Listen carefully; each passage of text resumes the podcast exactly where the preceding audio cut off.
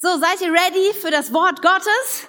Ja, wir wollen heute hineinstarten und bevor ich gleich nochmal für die Predigt bete, möchte ich einen Text aus dem Markus-Evangelium lesen. Markus 14, die Verse 22 bis 28. Da heißt es, während sie aßen, nahm Jesus ein Leibbrot und bat Gott um seinen Segen. Dann brach er ein Stück und gab es den Jüngern mit den Worten, nehmt, das ist mein Leib. Dann nahm er einen Becher mit Wein und dankte Gott. Er reichte ihn den Jüngern und sie tranken alle daraus. Und er sagte zu ihnen, das ist mein Blut, das für viele vergossen wird und den Bund zwischen Gott und den Menschen besiegelt. Ich sage euch, von jetzt an werde ich keinen Wein mehr trinken bis zu dem Tag, an dem ich ihn wieder neu im Reich Gottes trinken werde. Nachdem sie ein Loblied gesungen hatten, gingen sie hinaus zum Ölberg. Ihr werdet mich alle verlassen, sagte Jesus zu ihnen. Denn in der Schrift heißt es, Gott wird den Hirten schlagen und die Schafe werden zerstreut werden. Doch wenn ich von den Toten auferstanden bin, werde ich euch nach Galiläa vorausgehen und dort auf euch warten. Jesus, du bist heute Morgen hier. Du bist der auferstandene Herr und du wartest noch immer auf uns. Und du möchtest jedem einzelnen Menschen heute begegnen. Und ich bete, dass du zu uns redest, Heiliger Geist, dass du meine Worte benutzt und dass du sie übersetzt in unseren Herzen. Herr, ich bete, dass wir heute zum ersten Mal oder vielleicht ganz neu verstehen, was deine Gnade ist und, und wer du bist und was du für uns für ein unglaublich großes Geschenk bereithältst, Jesus. Und so bete ich einfach, dass wir unsere Herzen, unsere Ohren und Augen weit öffnen und dass du uns dienst heute Morgen und wir dir begegnen dürfen. In deinem Namen, Herr. Amen. Worauf kann man sich heute schon noch so verlassen? Oder? Das fragt man sich ja manches Mal. Ich meine, wenn ich mir heute das Wetter angucke, dann frage ich mich, ehrlich? Letzte Woche hätten wir so ein Wetter gebraucht, ja? Da ist den ganzen Sommer schönes Wetter. Und wenn wir feiern und alles geplant haben, dann regnet es den ganzen Tag so sehr wie seit neun Monaten nicht. Man kann sich auf nichts verlassen, oder? Man kann sich auch nicht auf die Politik verlassen. Wer hätte jemals gedacht, hier Brexit, dann wird Trump gewählt, Volker Kauder ist nicht mehr Fraktionsvorsitzender der CDU. Nichts bleibt, wie es ist. Auf nichts kann man sich verlassen. Die Bahn, haben wir letztens auch gehört, kann man sich auch nicht drauf verlassen, dass die jemals pünktlich ist oder irgendwas. Wir Deutschen kriegen keinen Flughafen gebaut und nichts. So viele Dinge kann man sich nicht drauf verlassen. Manche Menschen kann man sich nicht drauf verlassen, nicht pünktlich. Es ist schwierig, oder? Worauf kann man sich schon verlassen?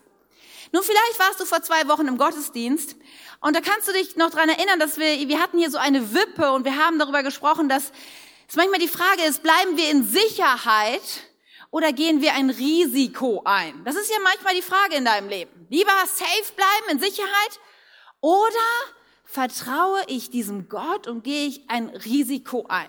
Und das ist ja genau der Moment, wo wir uns fragen, okay, können wir denn Gott vertrauen? Können wir uns auf Gott verlassen? Und manches müssen wir unser Herz so vorauswerfen und ihm vertrauen, uns auf ihn verlassen. Und wir sind ja heute Morgen in der Kirche und wenn wir fragen, worauf können wir uns denn verlassen, dann liegt es ja was zu sagen, ja, also wenn alles andere Politik und Wetter und die Bahn nicht will, dann aber doch Gott, oder? Hoffentlich können wir uns auf Gott verlassen, auf Jesus, auf sein Wort, dass er der gleiche bleibt, gestern, heute und in Ewigkeit. Und sonntags morgens, wenn wir hier gemeinsam sind und schöne Lieder singen und nette Leute um uns rum sind, dann ist das in der Theorie mit dem Vertrauen auf Gott und worauf wir uns verlassen können, doch oft sehr einfach. Doch wenn wir dann in der Praxis sind, in unserem Alltag, im Beruf, in der Familie, dann fragen wir uns manchmal, können wir uns wirklich drauf verlassen? Funktioniert es wirklich so in der Praxis? Und ich habe festgestellt, dass wir Christen zwar manches Mal sagen, wir verlassen uns auf manche Dinge, wir verlassen uns auf Gott, auf sein Wort, auf alles Mögliche, was er tut und er kann, aber wenn es dann Praxis, praktisch wird, dann hapert so oft. Und ein Thema, wobei mir das bei mir persönlich und auch bei vielen anderen sehr, sehr oft auffällt, ist, dass wir der Gnade Gottes nicht vertrauen. Wir vertrauen der Gnade nicht. Ja, Gnade, das haben wir schon oft gehört, aber so schnell springen wir in die Schiene hinein und sagen, na ja, aber ich war heute im Gottesdienst, check, und ich habe Bibel gelesen, super, und jetzt habe ich gebetet, boah, was bin ich für ein guter Christ. Aber das ist nicht das Prinzip Gottes. Das ist nicht der Glaube, den wir haben, dass wir uns irgendetwas erarbeiten müssen, dass wir irgendwas bringen könnten, wo wir Gott beeindrucken und er sagen, wow, was bist du für ein toller Hecht, sondern unser Glaube basiert allein auf Gnade.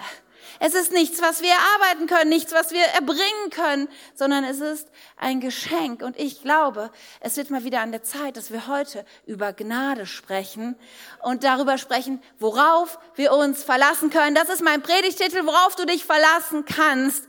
Und ich glaube, wenn du heute hier rausgehst, wirst du neu verstanden haben, weil Gott zu dir reden wird, wie großartig und wie verlässlich seine Gnade ist.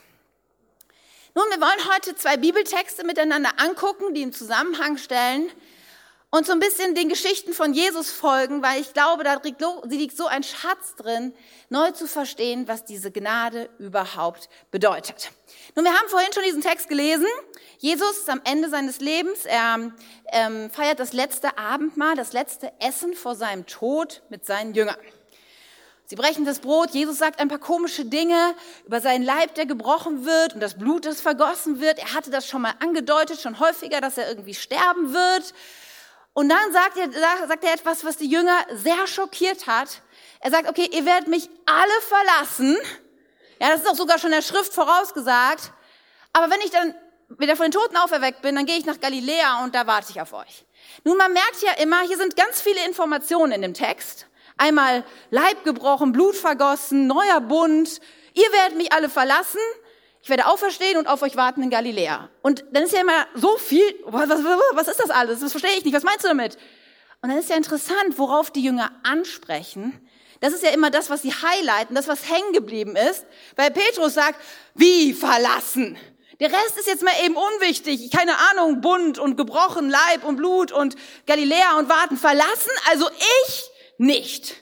Ich werde dich garantiert nie verlassen. Darauf kannst du dich mal verlassen, dass ich dich nicht verlassen werde. Und dann sagt Jesus, er sagt, hm, Petrus, ich muss dir sagen, noch bevor der Hahn zweimal kräht, wirst du mich dreimal verleugnen. Und Petrus sagt, nein, nein, nein, ich garantiert nicht. Und alle anderen Jünger, die so hinter Petrus stehen, wir auch nicht. Und dann nimmt die Geschichte ihren Lauf. Viele von uns werden das kennen. Denn die gehen zum Ölberg, sie gehen ähm, in den Garten äh, Gethsemane und dort wird Jesus nach seinem Gebet und wird er verhaftet. Judas hat ihn verraten. Und in dem Moment passiert genau das, was Jesus voraussagt. Die Jünger kriegen Panik, sie laufen weg, sie verstecken sich. Jesus wird abgeführt und kommt in den Palast des hohen Priesters. Petrus allerdings, muss man zu seiner Ehrenrettung sagen, er ist im ersten Moment weggelaufen, aber dann besinnt er sich und sagt sich, nee, Moment, Moment, Moment, ich, ich lasse meinen Jesus nicht alleine. Und er folgt Jesus in den Innenhof des Hauses des hohen Priesters. Er will mitkriegen, was mit seinem Herrn und Meister passiert. Ganz schön mutig, oder? Aber dann kommt genau das, was Jesus ihm vorausgesagt hat. Sprechen ihn drei unterschiedliche Leute und sagen, sag mal, du, dich kenne ich doch, Petrus. Du, du bist doch auch hier mit dem, mit dem Jesus, mit dem, der da hinten verhört wird. Mit dem warst du doch zusammen. Und Petrus so, ich? Nee, keine Ahnung, wovon du redest. Ich, ich kenne den nicht. Keine Ahnung, was das für ein schräger Typ ist. Also mit dem habe ich nichts zu tun. Er tut es einmal, er tut es zweimal, er tut es ein drittes Mal. Und dann lesen wir Markus 14, Vers 72, da heißt es, in diesem Augenblick krähte der Hahn zum zweiten Mal. Da erinnerte sich Petrus daran, was Jesus zu ihm gesagt hatte. Bevor der Hahn zweimal kräht, wirst du mich dreimal verleugnen. Und er brach zusammen und weinte. Können wir uns mal einen Moment hineinfühlen in Petrus? Was, was für eine Katastrophe da gerade in ihm abgeht? Ich meine, wir reden hier von ein paar Stunden, die dazwischen waren, wo er ja mit stolz geschwellter Brust gesagt hat, niemals, Jesus, ich werde dich niemals verlassen. Du bist mein Freund, du bist mein Herr und Meister. Ich weiß sogar, du bist der Sohn Gottes, wo er voll überzeugt war. Und kurze Zeit später drauf tut er genau das. Er verleugnet seinen besten Freund. Und er wusste, dass das nicht nur ein Mensch war. Petrus wusste, dass der Sohn Gottes war, es ihm alles möglich und er bricht über seine eigene Schuld und Versagen zusammen und weint und weint. Aber es geht noch schlimmer. Denn kurze Zeit später drauf wissen die Geschichte, viele kennen sie, Jesus wird verurteilt und er wird gekreuzigt und er stirbt. Was muss das für Petrus bedeutet haben? Nicht nur er hat seinen, er hat seinen Freund und Meister verleugnet, der daraufhin stirbt und es gibt keine Chance für ihn. Hört ihr mich? Es gibt keine Chance, das jemals wieder gut zu machen. Ich weiß nicht, ob du das nachvollziehen kannst. Es gibt keinen Moment, wo er nochmal mit Jesus sprechen kann, wo er sagen kann, bitte vergib mir, es war nicht so gemeint. All das ist nicht möglich. Jesus stirbt, es ist aus und vorbei. Die dunkelste Nacht, die man sich vorstellen kann. Alle Hoffnung ist am Ende. Das Gute ist bei Gott, dass wenn wir denken, alle Hoffnung ist am Ende, es gibt keine Möglichkeit mehr, hat Gott immer noch ein Ass im Ärmel. Hat er immer noch einen Weg raus. Und auch so in diesem Moment, wo Petrus denkt, es ist vorbei. Es ist noch lange nicht vorbei, denn Jesus steht auf von den Toten am dritten Tag. Und ich kann mir vorstellen, wie ungläubig Petrus war. Natürlich hatte Jesus davon gesprochen, aber dass es wirklich passiert. Das war unglaublich, als die Frauen vom Grab zurückkamen. Aber dann da war ja noch diese Sache, ja, Jesus kam zu den Jüngern, er begegnete ihnen, aber Petrus hatte nicht die Möglichkeit, Auge in Auge mit ihm zu sprechen. Es gab nicht die Möglichkeit, nochmal zu sagen, Jesus, diese Sache da im Innenhof, du hast gesagt, ich, hab dich, ich werde dich verleugnen, ich hab's. Er konnte das nicht in Ordnung bringen. Und so kam Jesus ein paar Mal und besuchte die Jünger als Auferstanden, aber es gab diese Chance nicht. Und irgendwas muss im Petrus zerbrochen sein. Irgendwas war noch nicht wiederhergestellt, denn er beschließt, er sagt, wisst ihr was, Leute, ich gehe zurück nach Galiläa. Ich gehe in mein Heimatdorf und gehe wieder fischen. Jesus hatte eigentlich gesagt, hey Petrus, du bist der Fels, auf dem ich meine Kirche bauen werde. Ich habe dich berufen, weil du bist derjenige, dem ich das anvertrauen werde, mein, mein Werk weiter zu formen, weiterzubringen. All das war Vergangenheit. Er hatte versagt. Und er hatte nicht die Chance, es in Ordnung zu bringen. Und so geht er wieder zurück in sein Dorf und tut, was er immer getan hat, fischen. Vielleicht denkst du, ja, Katja, da war doch vorhin irgendwas mit Galiläa und zurückgehen und warten. Vielleicht hat er ja darüber nachgedacht und ist deswegen nach Galiläa in seinen Heimatort an den See Genezareth gegangen. Nun, vielleicht hat er sich in der Tat daran erinnert, aber ich glaube das eigentlich persönlich nicht. Weil wenn er das getan hätte, dann wäre da, sehr viel mehr Hoffnung und Perspektive und Klarheit in ihm gewesen. Ich glaube nicht, dass er wirklich verstanden hat, was Jesus zu ihm sagt, als er sagt hat, ich gehe nach Galiläa und warte auf dich. Haben wir verstanden, was Jesus eigentlich damit sagt? Lass uns doch mal in diesen Vers hineingucken. In Matthäus 14, 27 und 28. Jesus sagt da nach dem Abendmahl, ihr werdet mich alle verlassen doch wenn ich von den Toten auferstanden bin, werde ich euch nach Galiläa vorausgehen und dort auf euch warten. Jesus sagt, ihr werdet mich verlassen, aber ich werde euch nicht verlassen. Ich werde vorausgehen und auf euch warten. Jesus sagt, ihr werdet untreu sein, aber ich werde nicht, ich werde treu sein. Ich werde bei euch bleiben, ich werde wiederkommen und auf euch warten. Jesus sagt, ich vergebe euch eure Schuld, bevor ihr sie überhaupt getan habt. Versteht ihr diesen Satz, was das bedeutet? Und ich glaube, dass Petrus in der umfassenden Wahrheit es nicht begriffen hat, dass da Gnade auf ihm wartet und Vergebung für seine Schuld. Und so geht er zurück in sein Heimatdorf und er tut, was er immer getan hat, fischen. Und dann gibt es eine Nacht, wo mal wieder nichts geklappt hat und sie haben nichts gefangen und sie kommen morgens zum Ufer zurück. Ich hätte wahrscheinlich folgenden Monolog oder Dialog so mit mir geführt. Das wäre typisch, nichts funktioniert, diese ganze Jesus-Sache hat nicht funktioniert. Ja, mit diesem P, ich habe versagt als Mensch, ich habe meinen besten Freund im Stich gelassen und jetzt heute Abend und Nacht, ganze Nacht gearbeitet und auch kein Fisch. Ich hätte wahrscheinlich so ein bisschen Selbstmitleid mit mir gehabt. Und dann passiert etwas, was schon mal passiert war. Sie gucken zum Ufer und sie sehen einen Mann, der stehen, der zu ihnen ruft, Werf die Netze nochmal auf die rechte Seite aus des Bootes. Auf die rechte Seite? Wir haben den ganzen Tag gefischt, die ganze Nacht gefischt. Okay. Sie werfen die Netze zur rechten Seite auf und sie merken sofort, irgendwas passiert. Plötzlich sind da so viele Fische. Sie versuchen, die Netze einzuholen, doch sie drohen schon zu reißen. Und in dem Moment wird Petrus eins klar. Das kenne ich. Das hatte ich schon mal. Und ich weiß, wer da am Ufer steht. Das kann nur Jesus sein.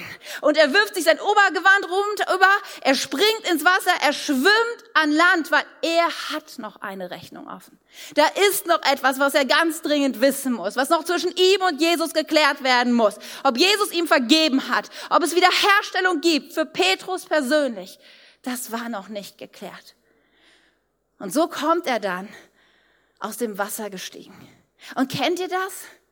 Wenn man so ein wichtiges Gespräch vor sich hat wenn man weiß, da ist was zu klären, vielleicht mit meinem Ehepartner, mit meinem Chef, mit meinem Freund und da gab es irgendwie einen Konflikt und du weißt auch, dass, dass du derjenige bist, der es vermasselt hast und kennt ihr diese, diese Momente, bevor man einander begegnet, wie angespannt man ist, was so einem durch den Kopf geht, wo man sich überlegt, was sage ich denn jetzt, was, wie wird das jetzt werden? Ich glaube, genau so ging es Petrus in dem Moment, als er aus dem Wasser kam und er dachte, was, was soll ich jetzt sagen? Wie, wie finde ich die richtigen Worte? Wie kann ich das erklären, dass ich ihn verleugnet habe? Kann ich ihm das wieder gut machen? Und so kommt er aus dem Wasser und legt sich bestimmt die Worte zurecht, die er sagen wird. Doch Jesus hat eine ganz andere Agenda. Wir lesen das in Johannes 21. Denn Jesus sagt, als sie ausstiegen und an Land gingen, sahen sie, die Jünger und Petrus, ein Kohlenfeuer brennen, auf dem Fisch gebraten wurde. Dazu gab es Brot. Fisch und Brot zum Frühstück. Kommt her und frühstückt, sagt Jesus. Doch keiner wagte ihn zu fragen, ob es wirklich der Herr sei. Sie wussten, dass er es war. Jesus kam auf sie zu, nahm das Brot und gab es ihnen und ebenso den Fisch. Wir denken vielleicht aus unserem kulturellen Denken, ach Jesus, jetzt mach's ihm doch nicht so schwierig. Der arme Petrus, er wartet schon so lange, endlich mit dir zu sprechen. Und jetzt kommst du mit Frühstück? Ja, muss es sein? Können wir nicht erstmal die wichtigen Dinge miteinander besprechen? Der arme Kerl kriegt bestimmt kein Bissen runter, oder? So wie es ihm geht. Aber weißt du, für Petrus war dieses, diese Geste, dieses Essen mehr wert als jedes Gespräch. Denn er lebte in einer anderen Kultur als wir. Petrus wusste, nur Versöhnte essen miteinander. Für Menschen dieser Kultur war es so, dass Menschen, die einen Konflikt miteinander hatten, sie konnten nicht miteinander essen. Aber Menschen, die versöhnt waren, Menschen, wo wieder die Beziehung hergestellt war, die aßen zusammen. Und in dem Moment, als Jesus Petrus den Fisch und das Brot gibt, weiß Petrus, mir ist vergeben. Mir ist vergeben, mir ist Gnade widerfahren zwischen mir und Jesus. Es ist alles in Ordnung. Und Jesus ersetzt noch einen drauf. Nach dem, nach dem Fisch und dem Brot kommt tatsächlich das Gespräch. Er nimmt Petrus zur Seite und er setzt ihn wieder ein. Er sagt, weide meine Schafe. Er sagt, kümmere dich um meine Kirche, um meine Herde. Dreimal. Er hat ihn dreimal verleugnet und dreimal gibt er ihm wieder diesen Auftrag und er stellt wieder her, was die Berufung und die Hand Gottes auf Petrus Leben war. Gott äh, bereut seine Berufung nicht. Wir können Fehler machen, wir können fallen. Aber seine Gnade ist da und seine Gnade stellt immer wieder her. Das ist die Wahrheit. Und vielleicht ist es deine Geschichte heute, dass du denkst, ja, Katja, es gab mal eine Zeit, wo ich mit Gott gelebt habe, dann ist so viel passiert, so viel Mist, den ich gebaut habe. Aber glaub mir, du kannst der Gnade Gottes trauen. In Praxis und in Theorie. Glaub mir, beides geht. Beides geht. Das Wort Gottes ist wahr und es ist anwendbar auf unser Leben. Gnade ist die, das Kernstück unseres Glaubens. Ohne Gnade kommst du nicht drum herum. Gnade unterscheidet unseren Glauben kolossal von jedem anderen theologischen Gedankengebäude, Religion oder Philosophie. Du findest es nirgendwo, dass Gnade möglich ist. In Römer 3 heißt es, wir werden von Gott gerecht gesprochen, indem wir an Jesus Christus glauben. Dadurch können alle ohne Unterschied gerettet werden. Denn alle Menschen haben gesündigt und das Leben in der Herrlichkeit Gottes verloren. Das ist der Zustand für uns alle. Wir haben verloren. Wir sind nicht in der Lage, aus irgendetwas, was wir tun könnten, aus unserer Kraft, die Beziehung zu Gott wiederherzustellen. Es funktioniert nicht. Wir sind Sünder, wir sind verloren auf Ewigkeit. Das ist das, was, worein wir geboren werden und was der Zustand von allen Menschen, egal wo du lebst, egal was dein Bildungsstandard ist, egal wie viel Geld du spendest, egal was du Gutes tust, das ist das Urteil, was über dich gesprochen ist. Und dann kommt es, doch Gott erklärt uns aus Gnade für gerecht. Eigentlich, wisst ihr, Gnade ist nicht gerecht. Gnade ist zutiefst ungerecht. Gnade heißt, ich gebe dir etwas, obwohl du es nicht verdient hast. Ja, du hast Mist gebaut, dann wäre es gerecht, wenn du dafür auch bestraft wirst, oder? Das ist gerecht. Gnade ist zutiefst ungerecht. Aber weißt du, die Gnade Gottes ist gerecht, weil Gott nicht einfach gesagt hat, ach, vergebe ich mal allen, ist ja nicht so schlimm, schwamm drüber, sondern gesagt hat, okay, da gibt es eine Strafe und die muss jemand tragen. Und dieser jemand wird mein Sohn, Jesus Christus sein, der an diesem Kreuz sterben wird, einen furchtbaren Tod, damit es Gerechtigkeit gibt. Gottes Gnade ist gerecht und sie ist der einzige Weg, dass du gerecht wirst. Und es ist ein Geschenk an uns durch Jesus Christus, der uns von unserer Schuld befreit. Hast du schon mal ein Geschenk bekommen? Ein sehr, sehr wertvolles Geschenk? Wo vielleicht nicht fassen konntest, dass das für dich ist. Genauso ist es mit Gnade, nur noch tausendmal größer. Ein Geschenk, was wir nicht fassen können, was wir nicht verdienen können, was wir niemals zurückgeben können. Das ist die Gnade Gottes in unserem Leben. Noch manchmal gibt es diese Momente, diese Petrus-Momente, wo wir das einfach nicht fassen können, dass Gnade wirklich da ist. Ja, so wie Petrus über seine Schuld zerbrochen war, nachdem er Jesus verleugnet hat, so gibt es auch manchmal Momente, wo wir in unserem Leben sagen, gibt's das denn? Warum kriege ich das nicht besser hin? Warum ist da diese Schuld immer? Warum habe ich es vermasselt? Warum? Und wir sind manchmal fast überrascht, was alles doch für hässliche Dinge aus uns so rauskommen können. Mir geht es zumindest manchmal so. Ich hatte so einen Moment letzten Montag. Es war ein anstrengendes Wochenende gewesen. Wir hatten unglaublich viel äh, hier zu tun mit Festwochenende. Ich habe wenig geschlafen. Und dann fuhren uns zwei von unseren drei Kindern am Montagmorgen auf Klassenfahrt. Und das mussten wir zwischendurch auch noch so ein bisschen organisieren. Wir haben ähm, Samstag zwischendurch noch Wäsche gewaschen und alles Mögliche. Und ich war so stolz auf mich. Ah, ich die Supermutter. Ich habe das sogar noch alles nebenher gemanagt. Ja, ich habe die Wäsche gewaschen, den Kinder gebügelt, oben hingelegt, dann zur Gemeinde gefahren, dies und jenes gerockt. Easy, geht ja alles, ne, mit links. Und ich habe sogar etwas geschafft, was ich meistens vergesse und wo ich auch wenig Verständnis für habe. Lehrer wollen ja immer so Umschläge haben, beschriftet, wo dann die Krankenkassekarte und der Impfausweis drin ist. Ich habe noch nie erlebt, dass sowas wirklich gebraucht wird und ich glaube, wenn sowas gebraucht wird, fragt da auch kein Mensch nach, weil dann äh, dann muss dem Kind geholfen werden, wie auch immer. Ich war so stolz auf mich, weil schon Samstagnachmittag hatte ich diesen Umschlag fertig. Und in meiner Fantasie war das folgendermaßen abgelaufen, dass ich diesen Umschlag meiner Tochter Julie gegeben habe, sie ist elf, und gesagt habe, Julie, das sind wertvolle Dokumente. Bitte pass darauf gut auf und pack sie direkt ein. So war das in meinem Kopf abgespeichert gewesen. Und dann am Montag man muss wissen, wir waren Sonntagabend erst ganz spät zu Hause, weil wir mit Van unterwegs, unterwe Van der Ridders unterwegs waren. Wir. Ich hatte meine Kinder nicht mehr gesehen. Sonntag, stehe ich ganz früh auf, um noch eben zu gucken, haben sie alles eingepackt, alles gelaufen, ja. Und Marie musste zuerst weg, mit der habe ich eben die Sachen geklärt. Ja, hast du das und das? Ja, alles easy und so. Sie macht sich fertig. Ich weiß, wir müssen in zehn Minuten zum Bahnhof. Ich spring schnell bei Julie ins Zimmer rein und sagt, Julie, hast du Gummistiefel eingepackt? Sie so, ja, habe ich eingepackt, alles klar, lange Hose, lange Hose habe ich auch eingepackt. Ich sag, und diese, und hier, den Umschlag mit der Krankenkasse und Impfausweis, den hast du auch eingepackt. Sie guckt mich an und sagt, nö, hast du mir nicht gegeben. Und das war die falsche Antwort. Wie den hab ich dir nicht gegeben? 100 Prozent habe ich dir den gegeben. Wie kann das sein? Hörst du mir überhaupt zu, wenn ich dir irgendwas sage? Das ist dein Problem. Du hörst mir nämlich nie zu, wenn ich dir was sage.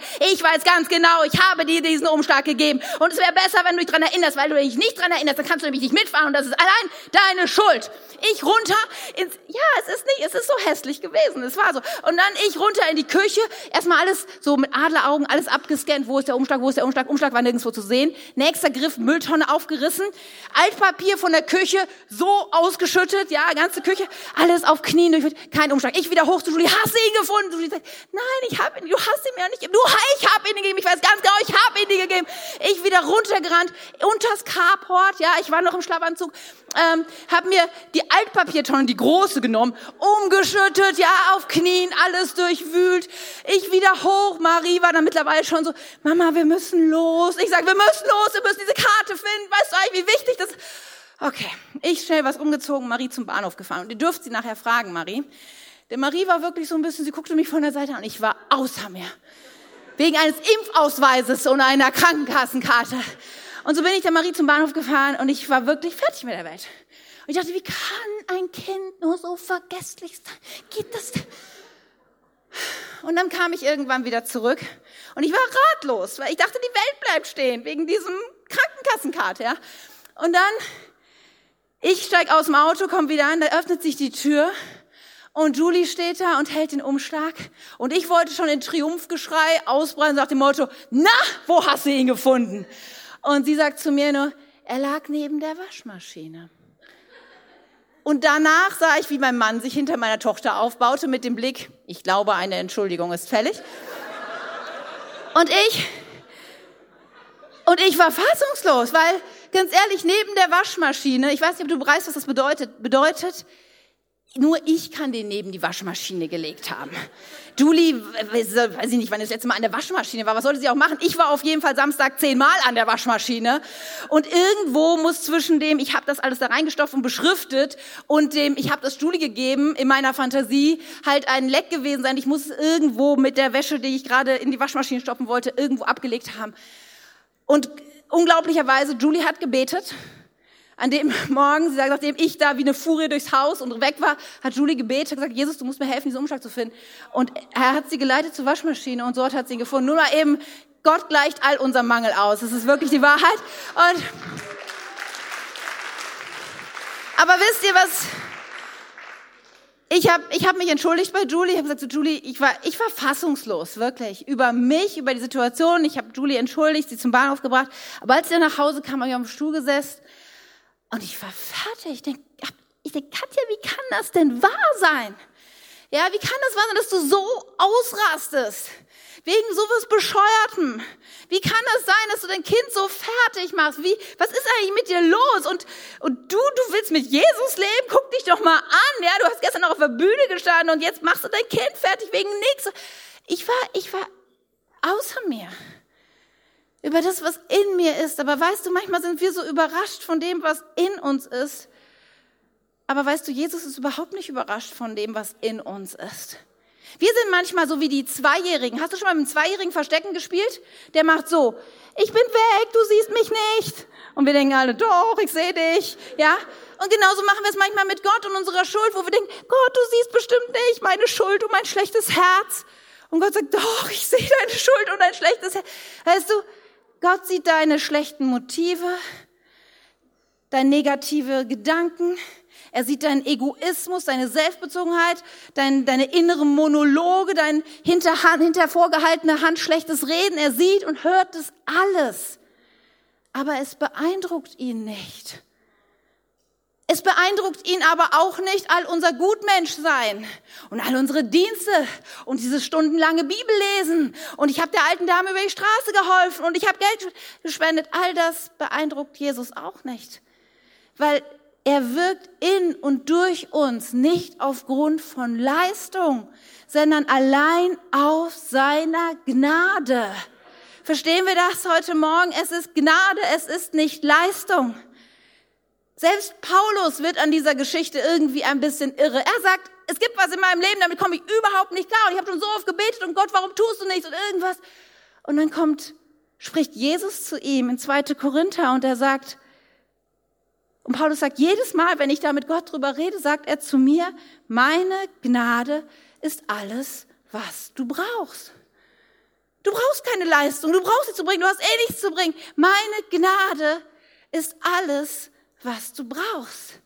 Das ist seine Botschaft an dich und an mich und für alle Zeiten. Es ist die Gnade Gottes, die uns durchträgt und die uns auch verändert. Weißt du, die Gnade Gottes, wenn wir wirklich der Gnade Gottes trauen, brauchen wir auch unsere Abgründe nicht zu fürchten. Manchmal erlebe ich, dass das Menschen im Gottesdienst sind oder ihre Reise mit Jesus beginnen und sowas schmecken von der Gnade und dann bekommen sie Hoffnung und denken, boah, mir ist vergeben, das ist großartig. Und dann gehen sie die ersten Schritte im Glauben, aber dann sehen sie auch alles, was in ihrem Leben kaputt ist und noch nicht in Ordnung ist und was Gott wiederherstellen möchte durch seine Gnade. Und manches Mal sind dann Menschen so überrascht und überwältigt, dass sie sagen, oh, das ist mir doch ein bisschen zu heiß und zu viel und ich weiß, ich traue der Gnade nicht, dass es wirklich hält. Es ist ein bisschen wie, wie mit dem Keller aufräumen. Hast du schon mal deinen Keller aufgeräumt? Das ist eine heikle Geschichte. Ich habe, als wir noch in Bokelo wohnten, hatten wir noch einen Keller. Gott sei Dank besitzen wir jetzt ein Haus ohne Keller. Das ist sehr hilfreich. Aber in diesem Keller landete alles drin, was irgendwie weg musste. Und ich weiß noch einen, einen Tag nach dem Mittagessen, ich musste mal wieder irgendwas in den Keller bringen, damit es aus dem Sichtfeld verschwindet. Und ich mache die Tür so auf und die ging nur ganz schwer auf und irgendwie komme ich da so rein. Und in dem Moment trifft sich wie ein Schlag, weil ich diesen Keller sehe und denke, wow, was was ist das für ein Gerümpel und für ein Müll in unserem Keller? Und dann für Menschen wie mich, die schon mal so ein bisschen initiativ sind, kann es sein, dass man dann plötzlich eine Idee kriegt. Und ich habe auf Uhr geguckt und dachte, okay, eine Stunde habe ich Zeit. Jetzt Keller, jetzt oder nie, du bist dran. Und dann denken wir, okay, jetzt räume ich den Keller auf, ja? Und du schüttest alle Kisten aus, du fängst an sortieren und überall im Flur und auf der Treppe breitet sich das ganze Chaos aus und nach 20 Minuten kriegte ich plötzlich Panik, weil ich guckte mich um und denke mir, oh, das Chaos ist nur noch größer geworden. Ja, und ich habe heute mehr Zeit und was machen wir mit dem ganzen Gerümpel und ich muss zur Kippe fahren und ich muss, kann Leuten irgendwas schenken, aber dafür habe ich überhaupt keine Zeit und ich muss das organisieren und, und dann ist man manchmal so überwältigt, wenn man anfängt, den Keller auszurümpeln, dass man denkt, hätte ich das bloß nicht angefangen. Und dann versuchen wir alles schnell wieder reinzuschieben und die Tür so zu kriegen, dicke Schild dran, Zutritt verboten. Und manchmal ist es doch genauso mit unserem Leben, oder? Da fangen wir an, Dinge in der Gnade Gottes zu sehen und zu sehen, dass unser Herz manchmal ganz schön hinterhältig und verschlagen ist. Und dann fängt an, Gott daran zu arbeiten. Aber anstatt dass es sofort so viel besser und einfacher wird, poppen dann auch plötzlich andere Dinge aus unserer Vergangenheit aus und, und die Unvergebenheit und diese kaputte Beziehung. Und dann irgendwann denken wir, huh, das ist zu viel. Nein, nein, nein, das ist irgendwie, das ist too much und besser Zutritt verboten, besser die Tür wieder zumachen. Und wir trauen nicht Jesus und seiner Gnade, dass sie ausreicht für all unseren dreckigen Keller, für all das Gerümpel, was sich in unserem Leben angehäuft hat. Aber wenn du der Gnade traust, hör mich heute Morgen, wenn du der Gnade traust, dann brauchst du die Wahrheit über dich nicht zu fürchten. Dann kannst du der Wahrheit ins Gesicht gucken und sagen, ja, stimmt. Ja, stimmt, ich bin feige, egoistisch, eifersüchtig, neidisch, ich bin geizig. Manchmal bin ich voller Angst und voller Unglaube. Ja, ich habe betrogen und gelogen. Ja, ich scheue die Wahrheit. Ja, ich habe Abhängigkeit in meinem Leben. Ja, es ist mir so wichtig, was andere Menschen über mich denken. Ja, da gibt es diese Dinge, die keiner weiß. Vielleicht sitzt du hier und sagst, ich, ich lebe schon Jahrzehnte mit Jesus, aber da gibt es Dinge in meinem Leben, die weiß keiner und da bin ich bis jetzt eigentlich ganz froh drum, weil das ist nicht schön. Vielleicht gibt es diese, diese Wutausbrüche in deinem Leben, vielleicht gibt es die Kaufsucht, vielleicht gibt es die Nächte, wo du dir einen Porno nach dem anderen anguckst oder wo du an diesen Wohnmobilen am Straßenrand anhältst. Ich weiß es nicht, was es in deinem Leben ist, aber ich weiß, so viele Menschen trauen der Gnade nicht und haben ein dickes Eintrittsverbotenschild über bestimmte Bereiche ihres Lebens draufgelegt, weil sie nicht vertrauen, dass Gottes Gnade ausreicht. Aber ich muss dir heute Morgen sagen, da wo deine Schuld so groß ist, Jesu Gnade ist immer noch größer. Sie ist immer noch größer. In Römer 5 heißt es, das Gesetz aber wurde gegeben, damit alle Menschen erkennen konnten, wie sündig sie waren. Doch als das Ausmaß der Sünde unter den Menschen immer größer wurde, ist Gottes wunderbare Gnade noch grenzenloser geworden. Verstehst du? Jesus sagt immer zweimal mehr als du. Ja, du sagst, wow, guck dir, meine Schuld ist unermesslich. Jesus sagt, mach nichts, meine Gnade ist viel größer. Meine Gnade ist größer, als du dir vorstellen kannst und sie deckt deine Schuld. Sie deckt deine Schuld nicht zu, sie deckt deine Schuld auf. Verstehst du, das ist ein extremer Unterschied. Gnade kommt nicht und deckt einfach den Deckel drauf. Schwamm drüber. Egal, reden wir nicht mehr drüber. Vorbei. Gnade geht noch einen Schritt weiter. Gnade vergibt vollkommen, aber er sagt, ich will wieder herstellen. So wie Petrus nicht nur vergeben wurde, sondern er wieder in seine Berufung eingesetzt wurde. So gilt das auch für dich und für mich. Jesus sagt nicht einfach nur, sündige nicht mehr, mach's einfach nicht mehr, egal.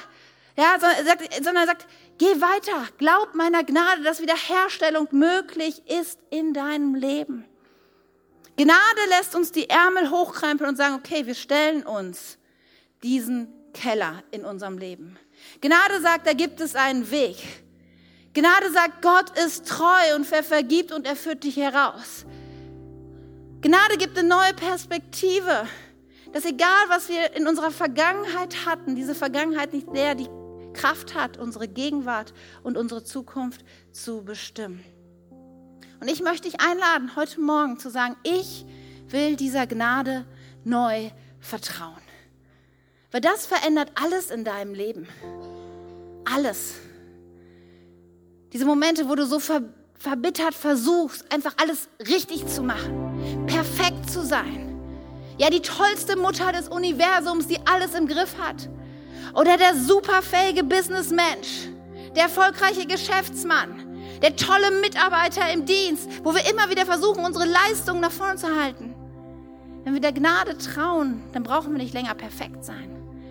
Dann können wir einander unsere Schwächen zeigen und zugestehen. Und dann haben wir auch den Mut, daran zu gehen und uns diesen Dingen zu stellen, sodass wirklich nachhaltige Veränderung möglich ist. Und heute Morgen ist dieses Geschenk der Gnade für dich greifbar. Ganz unverbraucht und neu. Das Gute ist nämlich wirklich, dass Gottes Gnade jeden Morgen neu ist. Sie verbraucht sich nicht. Verstehst du? Irgendwie hast du vielleicht einen schlechten Tag gehabt und denkst, boah, die Gnade muss verbraucht sein für die nächsten zehn Jahre. Schwupp, am nächsten Morgen ist Gnade wieder neu da. Verstehst du, du kannst nichts tun, dass sie aufhört in deinem Leben.